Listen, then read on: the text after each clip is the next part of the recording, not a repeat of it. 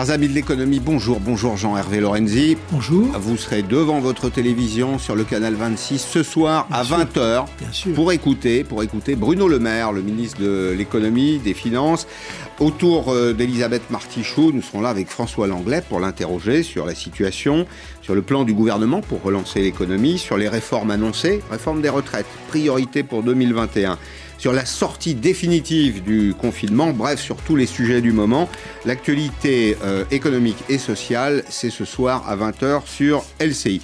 Jean-Hervé Lorenzi, vous êtes euh, président du Cercle des économistes, mais vous participez aussi à des travaux euh, d'experts dans lesquels on retrouve des médecins, des épidémiologistes. Vous réfléchissez, vous aussi, à la sortie du confinement. Ben, J'ai cette dernière information à vous soumettre. Euh, le président de la République, euh, Emmanuel Macron, participe aujourd'hui à un sommet franco-belge. Il vient d'annoncer que le gouvernement allait prendre des mesures restrictives et dissuasives, restrictives, dissuasives, pour empêcher les Français d'aller faire du ski cet hiver à l'étranger, notamment en Suisse, alors que les remontées mécaniques sont fermées en France. Emmanuel Macron.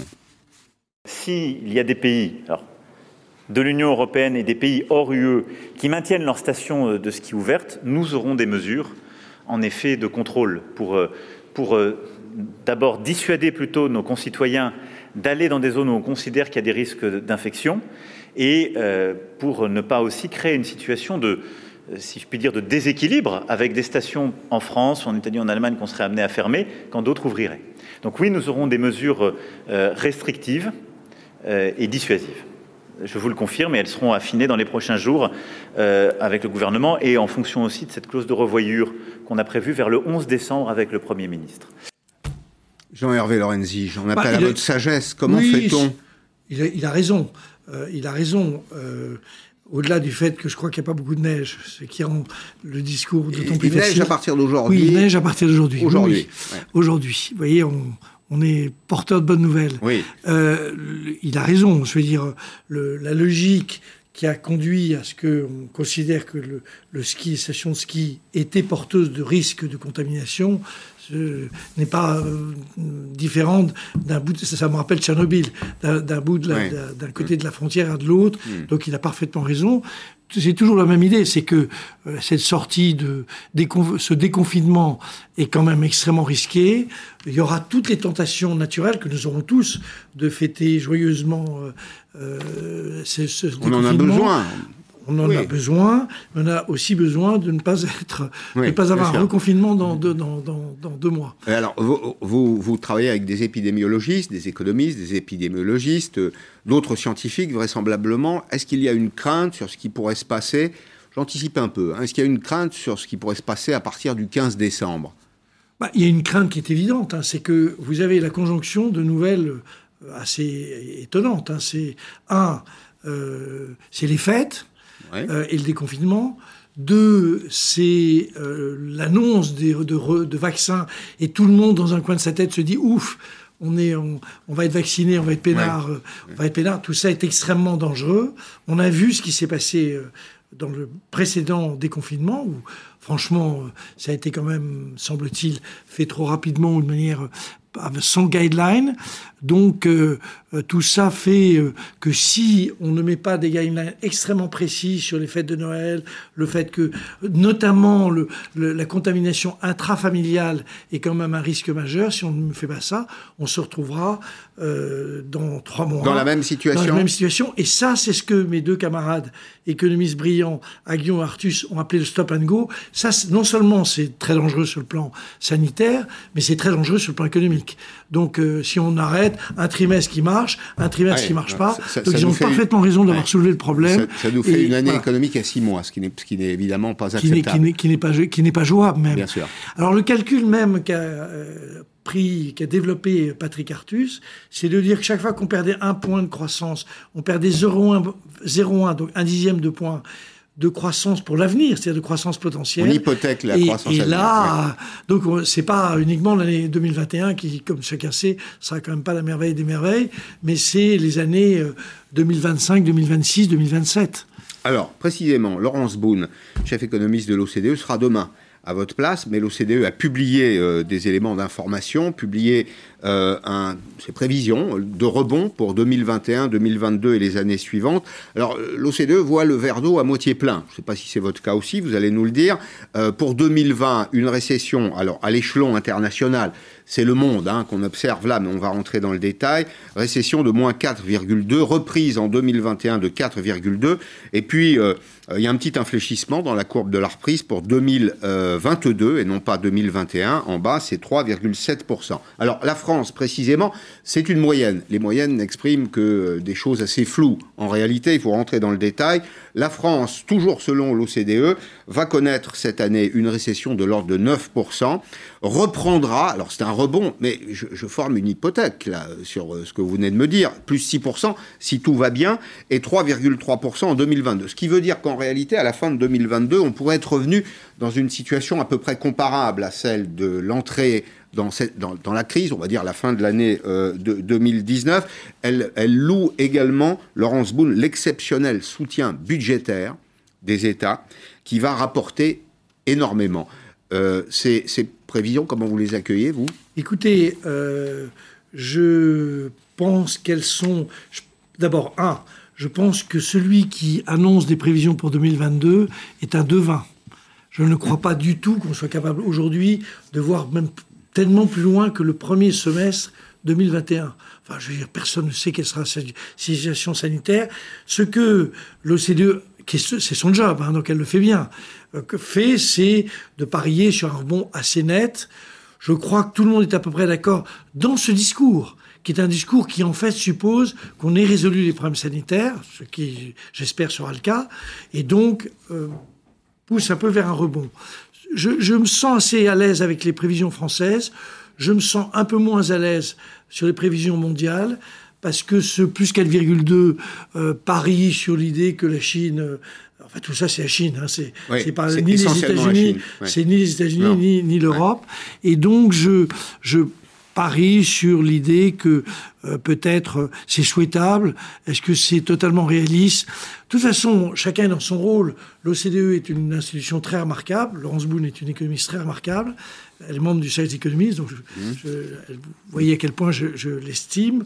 Euh, mais l'OCDE est quand même portée à avoir un discours qui soit aussi euh, assez mobilisateur, donc entraînant. En, entraînant. entraînant. Et donc, euh, je vais vous dire, c'est il n'y a, a, pas de choses. Le plus 4,2 pour l'année prochaine me paraît euh, je veux dire plutôt la fourchette haute. Disons. Bon, alors, il y a néanmoins un peu d'argent sur les comptes, là aussi l'OCDE euh, l'a montré. Les dépôts bancaires, par exemple, les dépôts bancaires, ils ont augmenté aux États-Unis de 15%, en France de euh, 8%.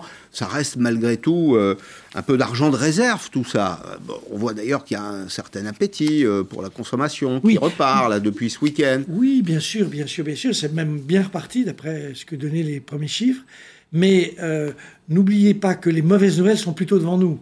C'est-à-dire que jusqu'à maintenant, tout le monde observe qu'au fond, le nombre de faillites euh, est moins important que ce qu'on imaginait. Les tribunaux de commerce ne sont pas surchargés. Enfin, ils bossent, hein, mais oui. ils ne sont pas surchargés moins qu'on l'imaginait. Et le choc de le choc de j'allais dire d'emploi et de chômage est plutôt devant nous. Euh, tout le monde voit bien. vraiment si sûr? Je vous arrête là-dessus parce que euh, en effet, il y, a, il y, a, peu de déclarations de cessation des paiements. Enfin, il y a peu d'entreprises qui vont euh, déposer le bilan, pour dire les choses euh, simplement, parce que... Eh ben euh, oui, le soutien. Il y, a, il y, a, une politique de soutien euh, extrêmement active, le fonds de solidarité, les prêts garantis par l'État. Bon, les banques vont regarder les bilans en se disant, tiens, voilà des entreprises qui sont beaucoup endettées. Bon, enfin, s'il y a un plan d'amortissement, un différé d'amortissement et un plan d'amortissement sur le long terme, est-ce que finalement on joue pas un, quand même un peu à se faire peur? Est-ce que tout n'a pas été fait que le malade reste en bonne santé Non, mais beaucoup de choses. Moi, je suis euh, très positif sur ce que le, gouvernement a fait. Après, il y a toujours des critiques à faire, mais ça, n'importe qui peut faire des critiques sur n'importe quoi. Je trouve que globalement, ils sont, ils sont, euh, euh, j'allais dire, ils ont vraiment été à la hauteur. En réalité, le vrai sujet que vous posez me paraît tout à fait juste. Euh, Est-ce que le d'abord il y a des secteurs qui vont qui se portent bien hein, mmh. euh, sans aucun doute et, et est-ce que les secteurs qui portent mal ça va quand même à un moment ou à un autre apparaître. Il y a quand même des magasins qui vont disparaître, il y a des stations de ski qui vont un peu souffrir, il y a des etc etc etc. Deuxième aspect, il y a quand même pas mal d'entreprises qui vont avoir du mal à récupérer tout simplement parce que je vais dire, au-delà des prêts garantis, au-delà de tout ce qu'on peut imaginer, au-delà des quasi-fonds propres mmh. qu'imagine euh, Bercy, au-delà de tout ça, il y a quand même une conjoncture macroéconomique qui n'est pas bonne, hein, parce que euh, reprenez les chiffres de CDE, euh, moins 9,5, mmh. plus 6, ça fait encore moins 3,5. Attendez, c'est l'État qui s'est endetté, qui s'est chargé. Moi, je suis frappé de l'écart entre l'endettement de l'État, la situation dans laquelle nous sommes aujourd'hui, une récession très forte, et le fait que le pouvoir d'achat des ménages n'a décroché que de moins d'un point. Bah, ça veut dire qu'il reste de l'argent à dépenser, Jean-Hervé oui, mais, mais, mais, vous, vous oubliez les, trous, les, les, trous dans la raquette. Oui, oui il y en a toujours. Non, non, il y en a beaucoup. Il y en a beaucoup. On va en parler, j'imagine. Les jeunes, les, les pauvres. Les... Enfin, il y a mmh. quand même pas mal de, de, sujets qui sont délicats, difficiles.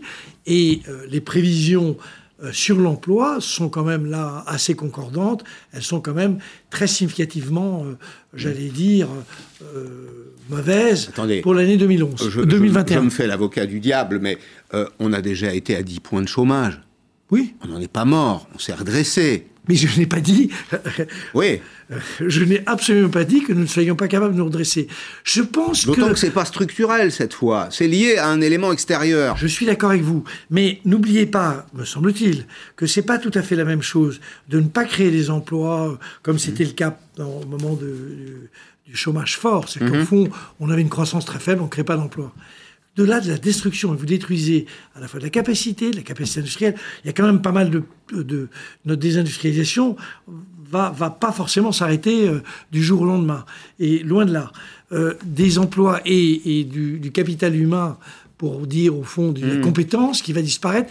Ces deux éléments, c'est pas tout à fait la même chose que le fait que l'on accueille. Et puis, vous avez quand même euh, nos jeunes, si on peut exprimer cette expression, on va y venir. Juste, après juste sur le sujet euh, de l'emploi, euh, ils sont pas prêts de, de, rentrer massivement sur le marché du travail. Bon. Donc voilà. Très bien. En tout cas, bon, l'empreinte Covid, elle accélère ce qu'on appelle le spread, l'écart entre les pays qui étaient bien gérés et les pays qui étaient moins bien gérés. Ceux qui sont rentrés avec des ailes légères dans la crise s'en sortiront mieux. Ceux qui sont rentrés avec des semelles de plomb auront euh, plus de mal. Alors, tension sociale, tension économique. La France, malgré tout, bénéficie à ce stade de solides amortisseurs sociaux. Euh, pour le commerce et la distribution, en revanche, et c'est important, parce que là, on parle des marges des entreprises. Les entreprises, elles ont besoin de faire des marges parce qu'il faut qu'elles investissent, il faut qu'elles créent des emplois. Eh bien, la guerre des prix pourrait revenir. Euh, dès euh, cette année, d'abord, en fin d'année, et puis l'an prochain, Michel-Édouard Leclerc, symbole des prix bas, une enseigne historique dans ce domaine, dimanche soir sur LCI, chez Amélie Carwer, était déjà sur le pied de guerre. Il y a une, baisse réelle du pouvoir d'achat euh, des, Français. Et donc, mon premier souci, ça va être, sans casser le lien avec l'industrie, sans entamer le processus de rémunération meilleure de l'agriculteur à travers notre système euh, de continuer à vendre moins cher et vraiment euh, sur des offres de, de, la vie quotidienne et pas simplement de la vie euh, alimentaire.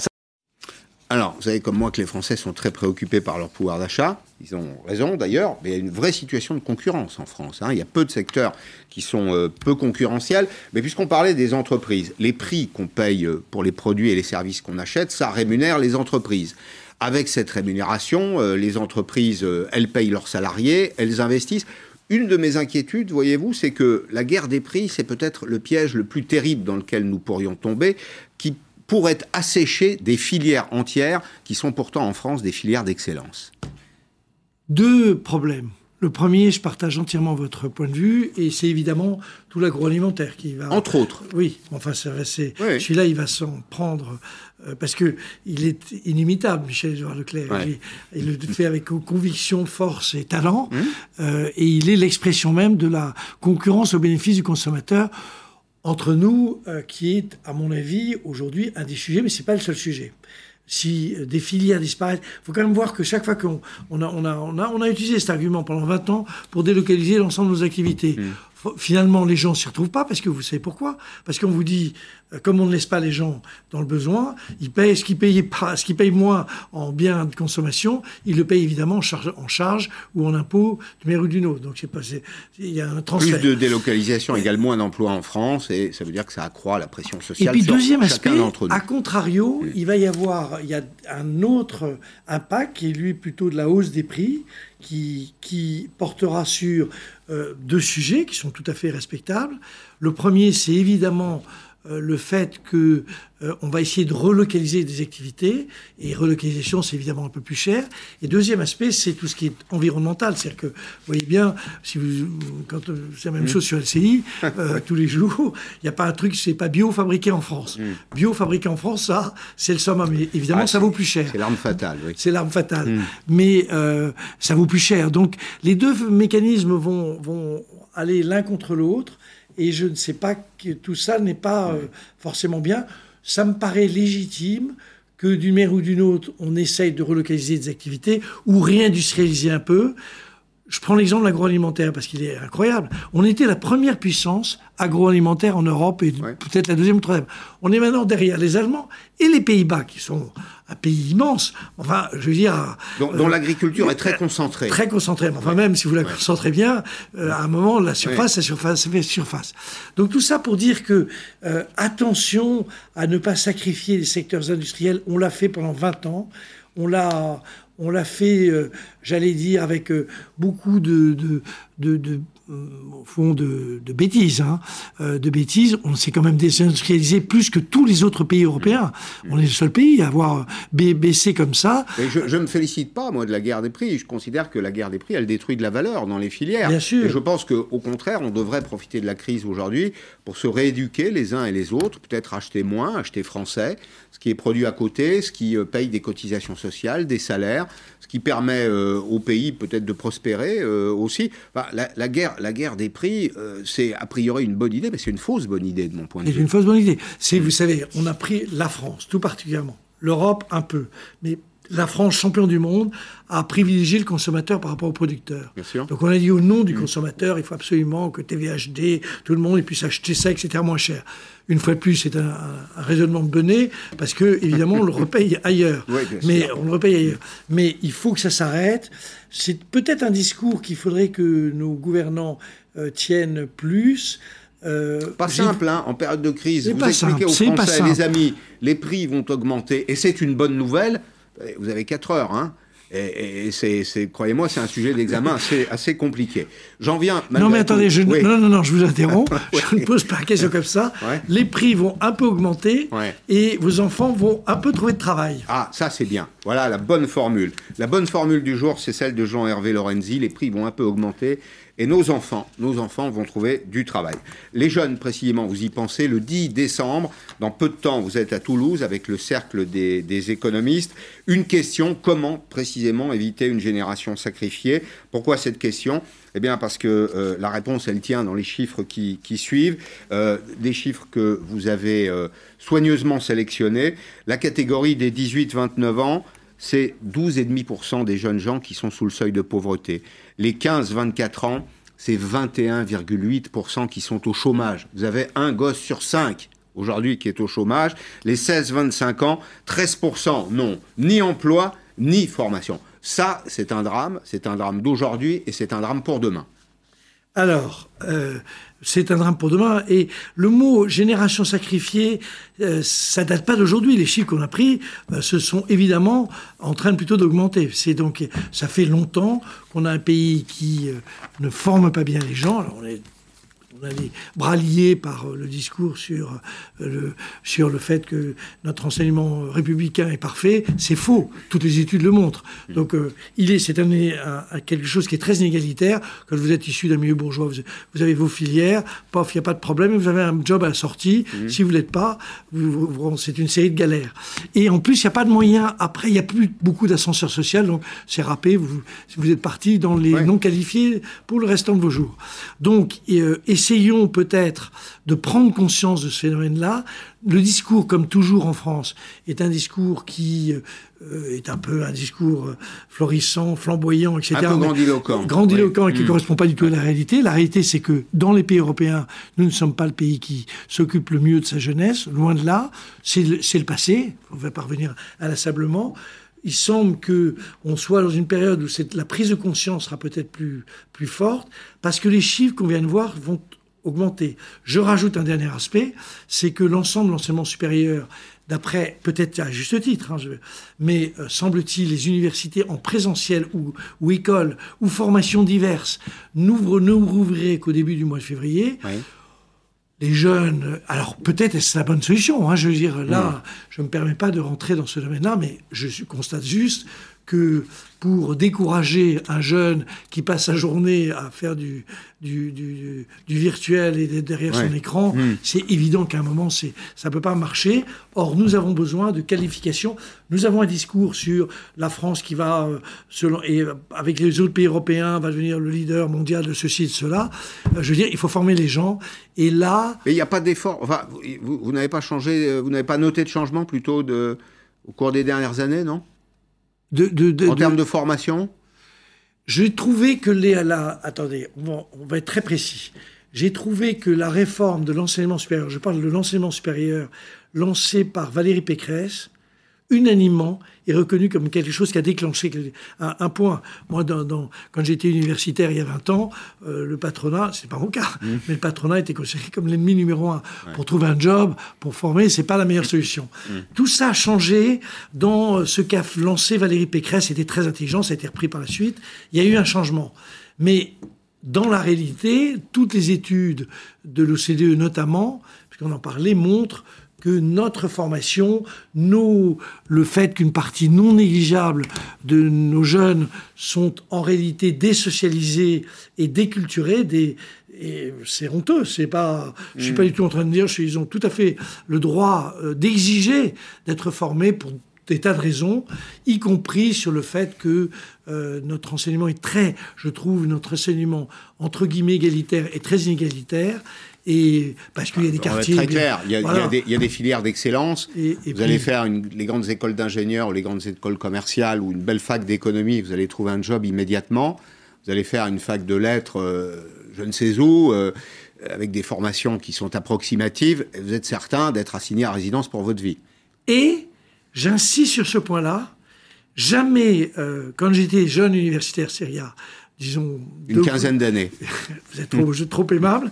Mm. Euh, je, je dois dire qu'à l'époque, j'étais effaré mm. euh, dans le truc. Mais les euh, universités... Depuis dix ans, ça a complètement changé. Et les universités professionnalisées, notamment, est-ce que ça marche pas, ça? Oui, ça, marche. Ça donne, ça donne quand même des résultats. Ça marche. Je trouve très sombre aujourd'hui, Jean-Hervé Lorenzi. Non, ça marche et ça marche et ça marche bien. Le sujet est très simple, il est dans les chiffres. Nous sommes le pays qui donne à son enseignement supérieur toute catégorie. Hein. Je mets les BTS, je mets évidemment les UT, je mets tout, tout, tout ça, tout cet ensemble. Les 80% de gens de 18 ans qui sont dans, dans un système d'enseignement supérieur, l'argent qui est mis y est faible par rapport, le pourcentage par rapport au PIB, c'est comme pour notre recherche. Vous savez, il n'y a pas de mystère. L'argent qu'on met est insuffisant. Le sujet numéro un de notre pays, le sujet numéro un, au-delà de la jeunesse qui est aujourd'hui particulièrement frappée, c'est si nous voulons être un pays qui, au fond, est capable de, d'avaler de, les, les, nouvelles technologies, de se, mmh. de se ressourcer, il faut mettre plus d'argent dans l'enseignement supérieur et la recherche. il faut le faire. Je l'aurais dit. Vous allez dire ça. Vous avez déjà dit ça, d'ailleurs, j'imagine. Hein Bruno Le Maire, au Premier ministre, à tous ces gens-là. Oui, oui mais enfin, je veux dire, je ne suis pas le seul. Non, non, on est loin de là. Et, la, ma, parole, ma parole a, des limites. Ah ben, vous êtes le président du Cercle des économistes. Je vais vous proposer deux portraits de jeunes gens. Alors, quelques espoirs douchés, comme euh, vous allez le voir. Euh, ils n'ont pas toujours le, moral, mais euh, finalement, la crise leur a appris euh, ce qui est une grande qualité à mon sens, le pragmatisme. Euh, une jeune femme qui est sortie de l'université et pour commencer un cuisinier. Ces deux portraits sont signés Justine Corbillon. Victor a obtenu son diplôme il y a six mois. Pourtant, c'est à l'école que nous le retrouvons ce jour-là. Il n'a toujours pas trouvé d'emploi. Euh, j'ai fait un CAP cuisine en un an. Et après, j'ai décidé de poursuivre les études. Comme j'ai pas réussi à trouver d'entreprise, j'ai refait une formation. Un brevet professionnel art culinaire pour rajouter une corde à son arc le temps que le marché du travail s'améliore. C'est agréable à regarder. Merci, chef. En attendant, il n'a aucun revenu et doit retarder ses projets d'indépendance. Je comptais justement partir de chez mes parents et là, finalement, bah, je vais y rester pendant encore un petit temps. Depuis le mois de septembre, 700 000 jeunes sont arrivés sur le marché du travail. Parmi eux, 67% se disent très inquiets. Alors pour qu'ils gardent le moral, cette spécialiste de l'insertion veut leur donner quelques conseils. Si vous cherchez du travail, ouvrez grand vos oreilles. Alors mon premier conseil euh, sera de rester toujours actif. C'est continuer de se former. Euh, sur Internet, il y a de multiples cours sur des plateformes numériques. C'est aussi euh, accepter des petits jobs. Il n'y a pas de petits jobs dans une période de crise. Ne pas rester sans rien faire. Cette diplômée d'un bac plus 5 en management envoie jusqu'à 10 candidatures par jour, sans succès. Les cadres ne sont pas épargnés par la crise. Les offres d'emploi ont chuté de 33% cet automne par rapport à la même période l'an dernier. Il y a un an, on avait des critères en se disant oui, moi en sortie de master, je veux ça, ça, ça. On avait plein d'espérance et puis bah, au final, euh, euh, on se dit, bon, bah, on fait des concessions. Sur le salaire notamment. Ses camarades de promo de l'an dernier étaient embauchés à 3000 euros bruts par mois, mais cette année, rares sont les offres au-dessus de 2003. Elle postule malgré tout. Elle est même prête sur les conseils de son école Bonjour Clémence. à réorienter ses recherches vers des secteurs plus stratégiques. On voit bien les, grandes surfaces alimentaires ou, même les grandes surfaces bricolage sont aussi des secteurs d'activité qui ont le vent en poupe même en période de crise. Euh, S'adapter à tout, c'est au moins une qualité que cette génération aura largement développée. On a soif de challenge, Des jeunes prêts à gagner moins ou à se reformer pour espérer, on leur souhaite le plus vite possible, d'être embauchés. Bien sûr, on, le leur souhaite, à, l'évidence. Mais il a raison, là, le directeur de l'école de, management. Euh, on avait des projets, les projets changent. Enfin, ça nous est arrivé à tous dans la vie, non? Oui, mais alors, euh, vous allez voir ce que nous, nous avions proposé, nous, il y a trois mois ou quatre mois, euh, quand on a fait Aix-en-Provence, mais à Paris. Euh, l'idée, c'est quand même que, euh, ce qui a été repris d'ailleurs par M. Castex, les formations qualifiantes, mais à ce moment-là, il faut payer les gens. On sait, on a mis des dizaines de milliards pour les actifs et le truc, on peut mettre un peu d'argent pour nos jeunes. Donc, on était assez favorable à l'idée. Alors, toute la logique, c'est, un, on augmente le service, les revenus du service civique. Parce que les services civiques, c'est vachement bien, ça prend des jeunes qui sont. On augmente, c'est faible, on le met au niveau du. On le met à, 800 euros. Est-ce qu'il faudrait le RSA, par exemple, pour les jeunes à partir de 18 ans? Donnant, donnant. Alors, la règle que on nous avons accès qu'à 25 hein, à ce stade. Oui, sauf cas où vous avez travaillé 2-3 ans, etc. Alors, donnant, donnant. C'est-à-dire que c'est le moment ou jamais de, de, passer un contrat avec euh, la génération qui arrive, euh, les 18-25 euh, ans. C'est de dire, OK, moi je suis pour que euh, on, donne une rémunération équivalente au RSA, puisque il y a bien des bourses, on ne va pas faire non plus un, malheur, à condition que les gens s'engagent effectivement à suivre des formations qualifiantes. Faut-il encore que on, soit bien précisé Le Premier ministre avait dit 200 000 formations qualifiantes, très bien, mais bon, il faut maintenant le faire. Il y, a, les mots et il y a les actions.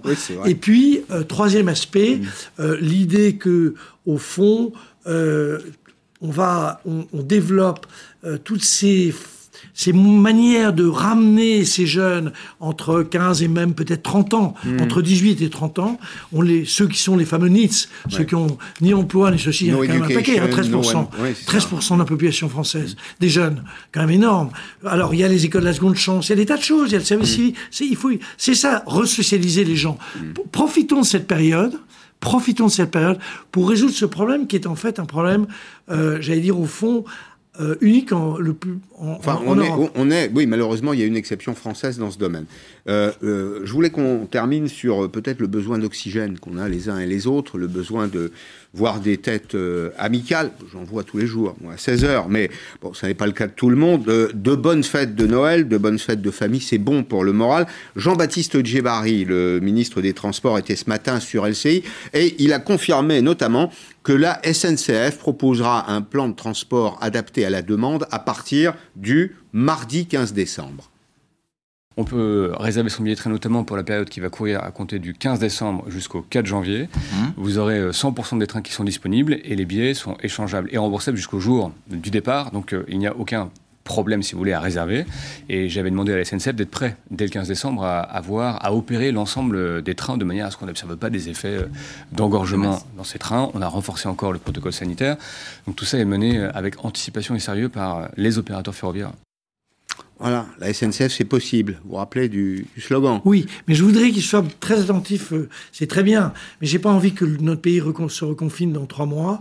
Donc, il va y avoir la joie d'aller à droite, à gauche, bien entendu, pour tout le monde, mmh. pour, pour tout le monde. Donc, c'est pas du tout. Je suis pour la joie, mais que la joie soit pas mmh. suivie de, de, pleurs. Donc, je suis assez pour qu'on vérifie que les gens, qu'on teste. On est un pays où on doit pouvoir tester, en gros, tout le monde. Pas quand même compliqué. Les tests maintenant en, qui donnent des résultats en 30 minutes sont quand même, mmh. j'allais dire, euh, peuvent être généralisés et, permettraient de rassurer tout le monde et de, de permettre Précisément, la confiance est un élément essentiel pour euh, l'activité des transports qui est déterminante.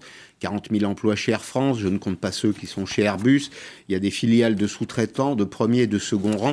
Ce sont des dizaines de milliers d'emplois. Il faudrait demain pouvoir revoyager, reprendre l'avion, reprendre le train. Est-ce qu'à votre avis, pour sécuriser des gens qui sont euh, dans l'inquiétude, il faudrait exiger un passeport sanitaire pour tous les voyageurs? Autrement dit, dire les choses clairement, que tous les voyageurs aient été vaccinés pour monter ou dans le train ou dans l'avion.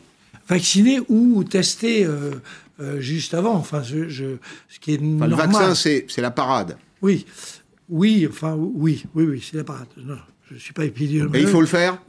Oui, je pense qu'il faut euh, imaginer. Puis ça va pousser tout le monde, ça va pousser à la mmh. vaccination plus rapide, etc. Parce que les gens ont envie de. pour prendre un exemple, chez les jeunes, il y a beaucoup de, réticence au vaccin. Beaucoup moins dans les gens de ma génération qui voient évidemment une bonne un chose. bien sûr. Moi, je suis, comme beaucoup de gens, assez favorable, non pas en truc négatif, je suis pas du tout pour qu'on...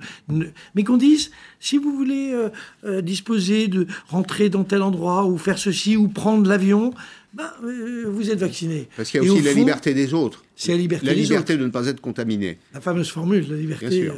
Oui. Euh, ça, oui, comme, oui, elle commence là où s'arrête c'est de les autres. Hein. C'est bien ça. Bon. Merci beaucoup Jean-Hervé Lorenzi. Le 10 septembre, Toulouse, le cercle ah des, économistes. Voilà pour euh, éviter la génération sacrifiée. Dans un instant, Fabrice Père, c'est le président du directoire du groupe Partouche. À tout de suite.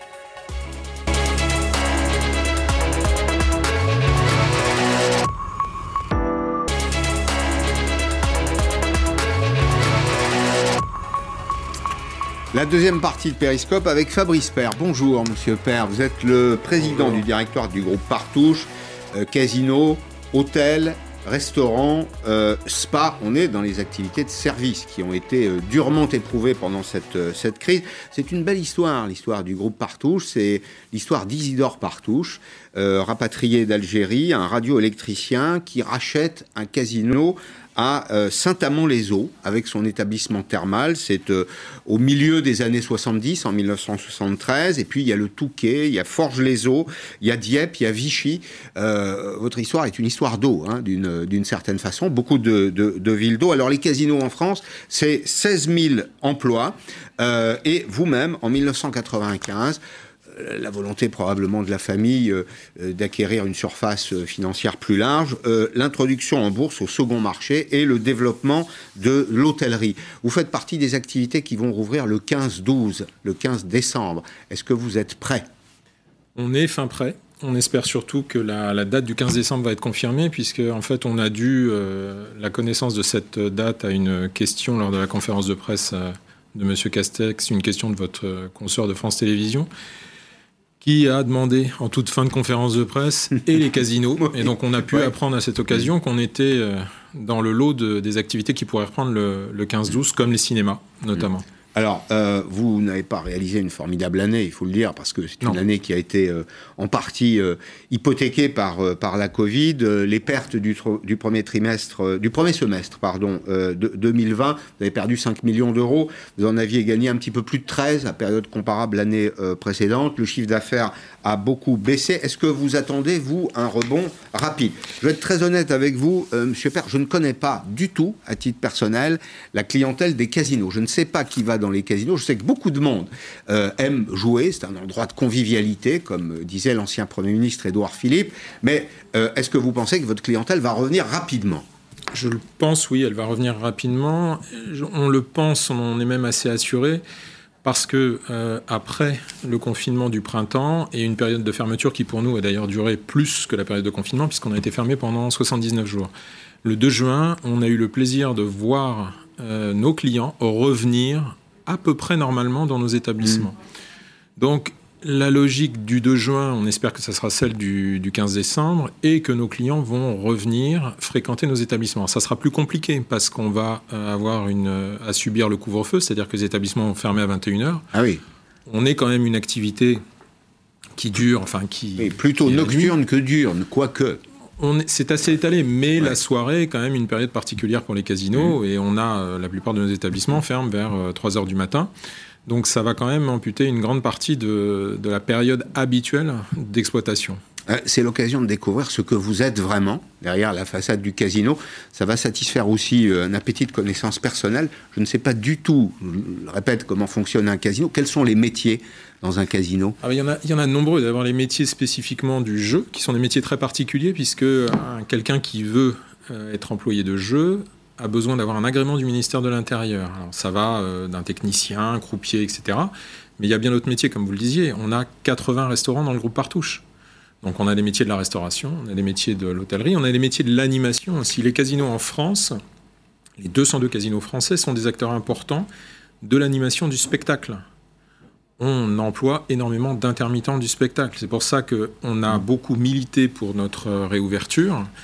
Euh, parce que justement, on a un rôle économique et social assez vaste sur les territoires où nous sommes euh, implantés. Parce qu'en effet, quand je citais quelques noms de territoires, là, bon, Saint-Amand-les-Eaux, euh, Vichy, vous êtes aussi dans le sud-est de la France, ça participe à l'attractivité du territoire 1 et probablement aussi à l'activité économique j'allais dire, de droit commun. L'activité économique, les casinos en France, c'est 1,4 milliard millions de prélèvements pour l'État et les communes. Oui, c'est une bonne nouvelle pour l'État, ça, oui. Voilà, c'est, vous l'avez dit, 15 000 emplois.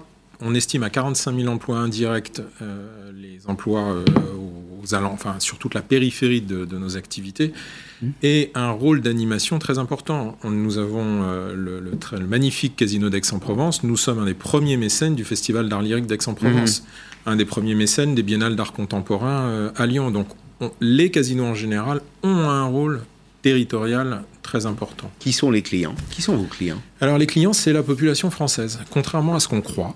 Euh, où de temps en temps on est stigmatisé, on, nous, euh, on a des visions un peu capillotractées de, nos, de, nos, de, nos, clients. La, la, répartition est assez homogène. des jeunes qui sont venus assez récemment sur des nouveaux jeux qui sont arrivés, qui sont des formes électroniques de jeux traditionnels. Toute une représentation de la population. Donc c'est assez, euh, assez divers. Et vous, avez des publics étrangers. Je, regardais très rapidement la carte de France. Il y en a aux frontières, évidemment. Vous avez des publics étrangers. Ceux-là ne reviendront pas.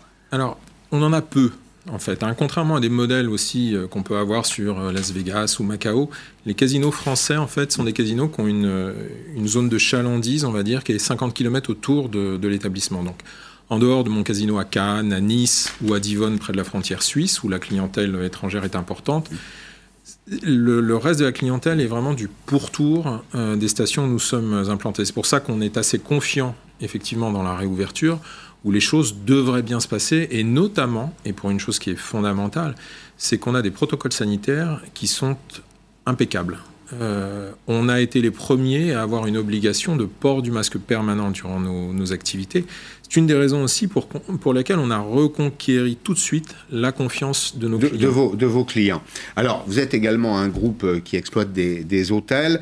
Euh, les hôtels en France, il y en a un petit peu plus de 18 000. Il y a beaucoup d'hôtels en France. C'est un pays dans lequel l'activité touristique représente une part importante de la création de valeur. 18 651 hôtels en France. Le taux d'ouverture à ce jour, c'est 70%. Alors, il faut distinguer, euh, évidemment, ceux qui sont ouverts mais qui n'ont pas d'activité. Le taux d'occupation, euh, c'est 22%, et le prix moyen de la chambre, il a baissé de 35%. Alors, je ne sais pas qui a envie d'aller à l'hôtel en ce moment. Il y en a probablement pour qui... Euh, c'est essentiel. Il y a des gens qui travaillent. Il y a toujours des salariés itinérant dans le, dans, dans le, pays. L'industrie telle que vous l'avez connue, l'industrie de l'hôtellerie, elle va surmonter cette crise ou est-ce qu'il faut s'attendre à ce qu'il y ait beaucoup de casse? Elle va mettre du temps à surmonter cette, euh, cette crise, et notamment parce qu'elle ne maîtrise pas tout. Enfin, vous l'avez dit, euh, les, déplacements professionnels, les déplacements touristiques, il va y avoir un temps pour que ça se remette en, en route. Euh, nous concernant, je vous avouerai que nous, nous avons réorienté la rouverture de nos hôtels spécifiquement sur l'accueil euh, de nos clients euh, pour justement préserver ce qui reste le cœur d'activité euh, de nos métiers, qui sont ceux du, du, jeu et du casino. Mais clairement, les métiers de l'hôtellerie et d'autres professionnels le, le, disent bien mieux que moi, vont mettre un certain temps à, à redémarrer. Qui sont les plus menacés selon vous? Dans l'hôtellerie ou... Oui, dans, de, oui, dans l'hôtellerie, dans le secteur de l'hôtellerie. Les petites structures. Je pense que les, les, les, les grosses structures de luxe, enfin de très haut de gamme, hein, risquent d'avoir plus de mal que euh, ah l'hôtellerie oui. de 3 étoiles euh, ou autre. Je... C'est un peu la vie, enfin, c'est une vision euh, personnelle. Mais il y, y, a, dans les grandes villes de France, il y a à Paris des palaces, euh, notamment. Oui. Alors, ça, ça, aussi, ça emploie une, une nombre assez important de, de, de salariés, c'est plutôt de bons salaires d'ailleurs, de façon générale. Ça participe aussi à la balance des paiements parce que ce sont des étrangers qui viennent dépenser leur pouvoir d'achat euh, euh, en France. Vous pensez que ces grands hôtels, on a tous quelques noms en tête, hein, euh, Avenue de Montaigne à Paris, le Royal Monceau, quelques autres, le Georges V, ces établissements qui appartiennent à des fonds sont aujourd'hui les plus menacés c'est ceux qui ont les. Et pourtant, leur, leur, leurs actionnaires, si je vais un peu plus loin, ont les poches profondes. Oui, mais c'est peut-être ce qui va les, ce qui va les sauver. Enfin, je veux dire, c'est ouais. ce qui les soutient. Euh, c'est ce qui va peut-être leur faire passer un peu mieux cette période que d'autres. Mais avant que cette clientèle internationale habituée à cette euh, gamme d'hôtellerie ne revienne, je pense qu'il va y avoir un certain temps euh, qui va s'écouler. Deux mots sur euh, les assurances pertes d'exploitation. Je l'indique depuis hier, je, je, reçois de nombreux messages de chefs d'entreprise, alors pas seulement dans le secteur de l'hôtellerie, mais des chefs d'entreprise qui me disent voilà, j'ai actionné mon assurance perte d'exploitation, mais mon, mon, assureur me répond que je ne suis pas éligible. Où, où, où en est-on dans le secteur de, de l'hôtellerie? La deuxième question, euh, accessoirement, c'est à quoi servent les assurances dans de telles circonstances? Écoutez, pour euh, ce qui nous concerne, euh, et dans notre métier, et plus principalement dans celui du casino, euh, moi je suis en train d'engager un bras de fer avec mon assureur, parce que effectivement, au gré de cette, de cette pandémie et de ce qu'on croyait être des dispositions normales d'assurance et de couverture d'assurance, il y, y a un point de vue qui, euh, bah, qui est différent du nôtre euh, en face et chez les compagnies d'assurance euh, où nous étions. Donc effectivement, on rentre, comme de nombreux métiers malheureusement, dans, une, dans des discussions assez musclées. Comment sont ce... écrits les contrats? Est-ce que, est -ce que les, le droit du contrat penche plutôt de votre côté ou du côté des, des assureurs? Écoutez, si j'écoute mon avocat, il penche de mon côté. Bien. Voilà, donc mmh. maintenant, euh, ça va être des discussions assez longues parce qu'on peut comprendre de la part de ces assureurs qui, à mon avis, n'avaient jamais euh, estimé, matérialisé ce que pourraient être euh, les conséquences d'une pandémie. On, a, on sent qu'il y a une réticence euh, très forte. Maintenant, il est légitime euh, et, et, même normal. Je vais vous dire, nous, dans, les, dans, la, dans ce qu'on vient de passer, vous avez fait part des, des, des, des difficultés qu'on a eues, 79 jours de fermeture. Mmh. Moi, j'ai perdu euh, 150 millions d'euros de volume d'activité sur cette euh, période. Ça n'est pas rien. Quand je vais au devant de mes banquiers pour qu'ils me soutiennent, et heureusement pour moi, je bénéficie de leur confiance et de leur soutien. Mes banquiers, une des questions qu'ils me posent, c'est qu'avez-vous fait pour préserver euh, votre entreprise? Et est-ce que vous avez tout fait, dont notamment de faire appel à votre assureur. Ouais. Donc c'est des choses sur lesquelles on ne peut pas passer, qui sont difficiles parce que, euh, écoutez, en face, euh, bah, les, les, les, gens ont des positions différentes. Il y a de la résistance. On, oui. on, est obligé d'aller au devant de, de, ce genre de bras de fer, effectivement, malheureusement. Bruno Le Maire est ce soir sur, euh, sur LCI, le ministre de l'économie, à partir de, de 20h. C'est une question qui lui est adressée aussi. C'est une question qui potentiellement lui est, lui est adressée. Euh, au fond, les assureurs ont bénéficié cette année de circonstances plutôt favorables. Euh, moins d'avaries, euh, moins d'avaries domestiques, d'abord, moins de risques professionnels. C'est vrai qu'ils ont un petit peu contribué au début de l'année, mais malgré tout, ce sera une très bonne année. Et les professionnels me disent que les contrats qui arrivent pour l'an prochain sont des contrats dans lesquels il y a un petit peu d'inflation. Vrai ou faux? Oui, il y a de l'inflation. D'ailleurs, moi, l'assureur avec lequel j'ai engagé ce bras de fer, je l'ai quitté parce que justement ces contrats étaient en inflation. On remarquera aussi quelque chose de très étonnant, c'est que ces, mêmes assureurs ont beau vous dire, écoutez, le contrat, il disait ça, il n'y a pas de problème. Ce sont les premiers à proposer des avenants plus précis pour euh, ces fameux contrats qui, pourtant, euh, selon leur dire, étaient clairs. Mmh.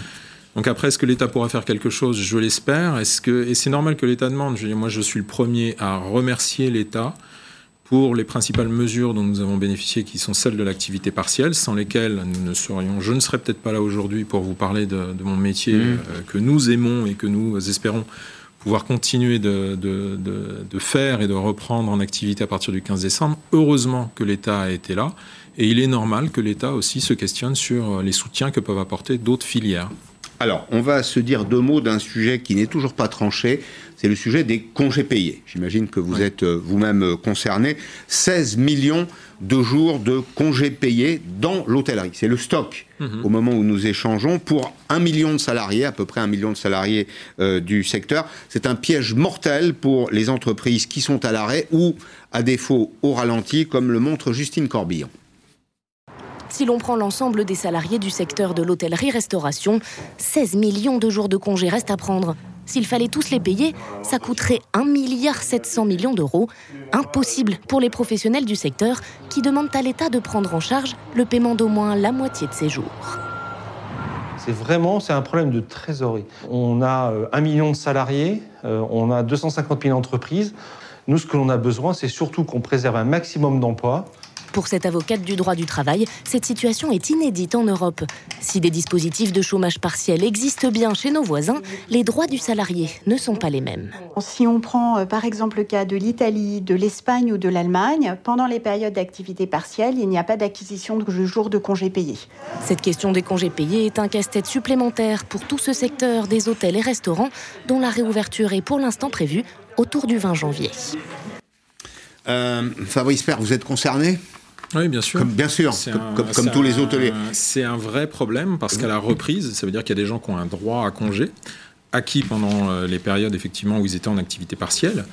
Et ça pose un problème de, effectivement d'organisation, de productivité, mais financier aussi. Alors c'est vrai que l'État n'avait jamais, enfin, le, n'avait jamais prévu ça. Enfin, non, c'est une situation à laquelle on pense depuis peu. Maintenant, c'est par, par, euh, on va dire par raisonnement similaire. Vous dites, il n'y a pas de congé qui soit généré pendant des certaines périodes de maladie, justement parce qu'il n'y a pas de travail effectif. Donc c'est vrai qu'il y a un questionnement, mais c'est vrai qu'il y a surtout un vrai problème économique et d'organisation euh, derrière. Vous discutez avec les organisations syndicales de, votre groupe. Quelle est, le, quelle est la tendance? Est-ce que, par exemple, certaines d'entre elles seraient prêtes euh, à une sorte de compromis un compromis dans lequel l'État paierait une partie ou même une petite partie et eux, ils renonceraient, renonceraient à une autre partie Alors écoutez, en ce moment, on discute bien évidemment beaucoup. Puis la, période a été, euh, moi je n'ai jamais autant discuté, euh, mais même de manière assez euh, juste pour échanger de l'information, pour, mmh. rassurer surtout. Hein. Je crois que l'essentiel des, des, de, de ce que les managers, certains managers ont eu à faire pendant cette période, c'est beaucoup discuter, informer, rassurer, parce que c'est extrêmement anxiogène la période euh, qu'on traverse. On discute de beaucoup de choses, on n'en est pas encore venu à discuter de, ces sujets de, de congés payés. Ah ben écoutez, précisément, je viens de recevoir cette information. Bruno Le Maire, puisqu'on parlait des assurances, Bruno Le Maire va demander aux assureurs d'en faire un peu plus pour l'hôtellerie et euh, la restauration. Il s'est adressé aux compagnies d'assurance. S'agissant des assureurs, j'ai bien entendu, dit-il, je le cite, c'est une dépêche de l'AFP, sur les bancs de cette assemblée, euh, il est euh, face aux, aux, parlementaires, la volonté que les assureurs fassent plus, je les recevrai tout à l'heure, je leur demanderai de faire davantage. J'espère qu'ils se feront entendre comme dit le maître. Hein c'est ça, maintenant il faut suivre. Tout à fait. J'espère qu'il se fera entendre des assureurs français, mais aussi européens pour, euh, pour ce qui me concerne. Bon, merci beaucoup. Merci, d'être venu aujourd'hui dans, dans Periscope, Fabrique Père. Je vous rappelle notre rendez-vous de ce soir avec Elisabeth Martichoux, Bruno Le Maire, le ministre de l'économie, euh, des finances et de la reprise. Ses réponses à la crise, nous serons avec euh, François Langlais et d'autres invités autour d'Elisabeth pour interroger euh, le ministre de, l'économie, Bruno Le Maire. Dans un petit instant, c'est Arlette Chabot, le débat sur LCI. À demain, 16h, en direct à demain.